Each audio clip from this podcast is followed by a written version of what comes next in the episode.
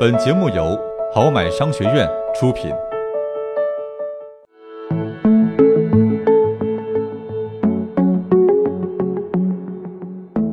欢迎收听今天的绩点经济学，我是好买哥，我是瑞比。说啊，这香烟的过滤嘴上通常会包裹着一层纸，这层纸呢，应该只能用厘米甚至毫米等单位来计算。但是，就是这一小块纸，居然撑起一家主板上市公司。安徽吉友新材料股份有限公司就是专门做烟用接装纸的供应商。行业虽然小，但是吉友一做就是二十年。目前，他为全国十八家省级中烟公司中的九家供货。吉友的工作看似比较简单，就是采购水松纸原纸，然后根据客户的需要进行设计加工成品。在印刷过程中，因为烟用接装纸与用户的嘴巴直接接触，所以被严格要求不得含有重金属等各种有害物质。作为特种纸，这种纸的需求量也不像一般纸张那么大。吉友股份一年卖出去的烟用接装纸也才三千六百吨，但即使如此，光靠这一项收入，吉友二零一六年一年的营收就达到了一点八七亿元，毛利润高达百分之五十以上，录得近五千三百万的净利润。二零一七年上半年的营业收入还比同期增加了百分之三十六。更让人惊讶的是，二零一七年年初，这家公司还登陆上交所，成为一家主板上市公司。而作为吉欧股份的控股股东，徐善水手握公司百分之四十八点七五的股份。按照十月十九号收盘时公司的市值，小小的烟屁股纸给他创造了二十八亿的身家。所以以后再抽烟，先看看烟屁股。有人靠着烟屁股都赚大钱了，你还光顾着抽烟呢？嗯，没错。据某大型房产中介的数据库系统显示，仅北京一地的凶宅数量就达到了近三千之多，又以朝阳区较多。香港的统计更为全面，精确到了个位数，而总数啊已经超过了三千套。广州和上海分别也有数千套这样的凶宅，南京市的房产中介也建立了这样的凶宅档案，系统中还给编了序号，价格往往较为低廉。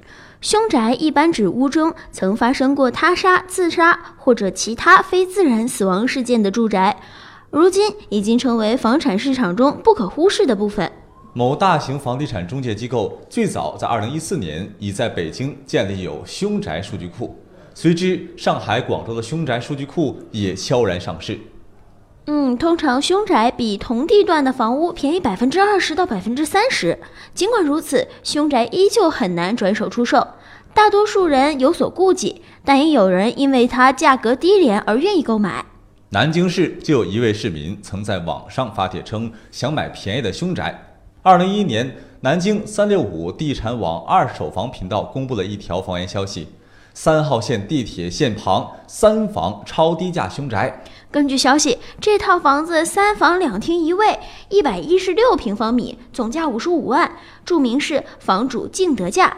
这样一算，这个房源单价仅四千块每平米，而二零一一年这个小区均价已经超过八千块每平米了。这套凶宅比市场价格便宜了五十多万，几乎只有市场价的一半。这条消息公布后不久，凶宅就被一位投资人买走。有几类人呢是凶宅市场上的常客，比如看惯生死的医生和警察呀，学区房需求者呀，投资客啊，部分被低价所吸引的刚需人群。有网友评价说：“我们生活在死过几十亿人的地球上，那也没啥问题啊？难道说我们应该把地球叫凶球吗？”也有网友说了，说这身正不怕影子歪，不做亏心事，不怕鬼敲门，价格低呀才是王道。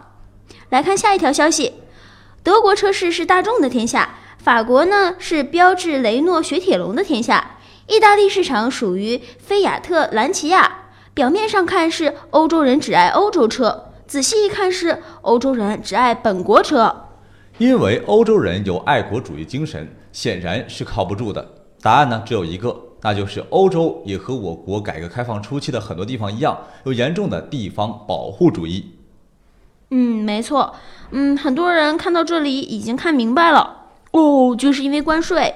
的确，欧盟对日系车设置的关税高达百分之十一，要知道，美国对日系车的关税才百分之二点五，百分之十一的关税意味着天然处于极大的价格劣势之中，无疑是对日系车竞争力的一大伤害。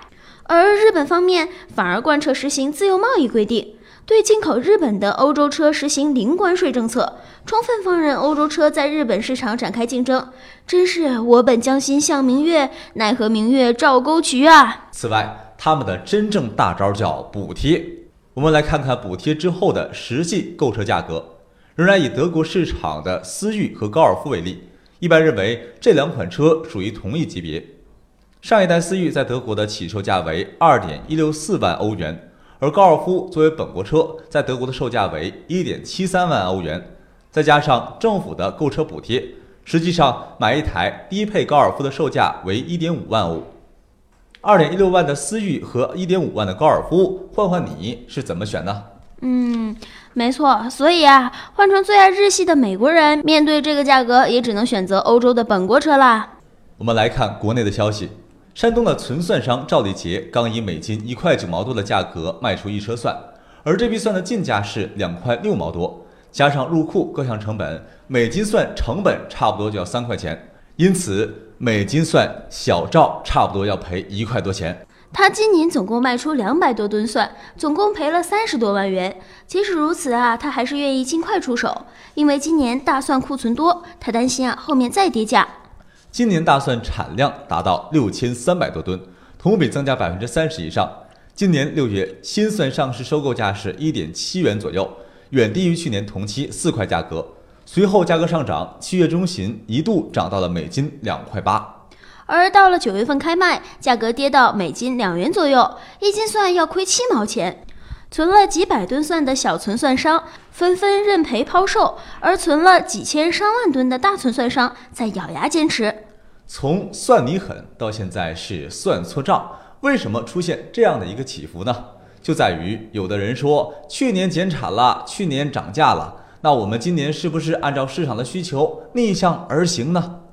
嗯，结果发现地里好像并没有什么改变，农民们想得很长远。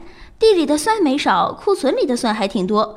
这个时候杠杆撬不动了，所以从这个意义上而言，想再用以前的方式去垄断产地的价格，显然是不可能了。想改变产地供销的平衡也做不到。在资本压力的情况下，选择是什么呢？止损。于是就开始出现抛售了。嗯，没错，大蒜的金融属性越来越强。以前大家只会关心地里面大蒜的数量。现在呢，有好多人关心的是，把库里面的大蒜用某些方式使它变得更加坚挺。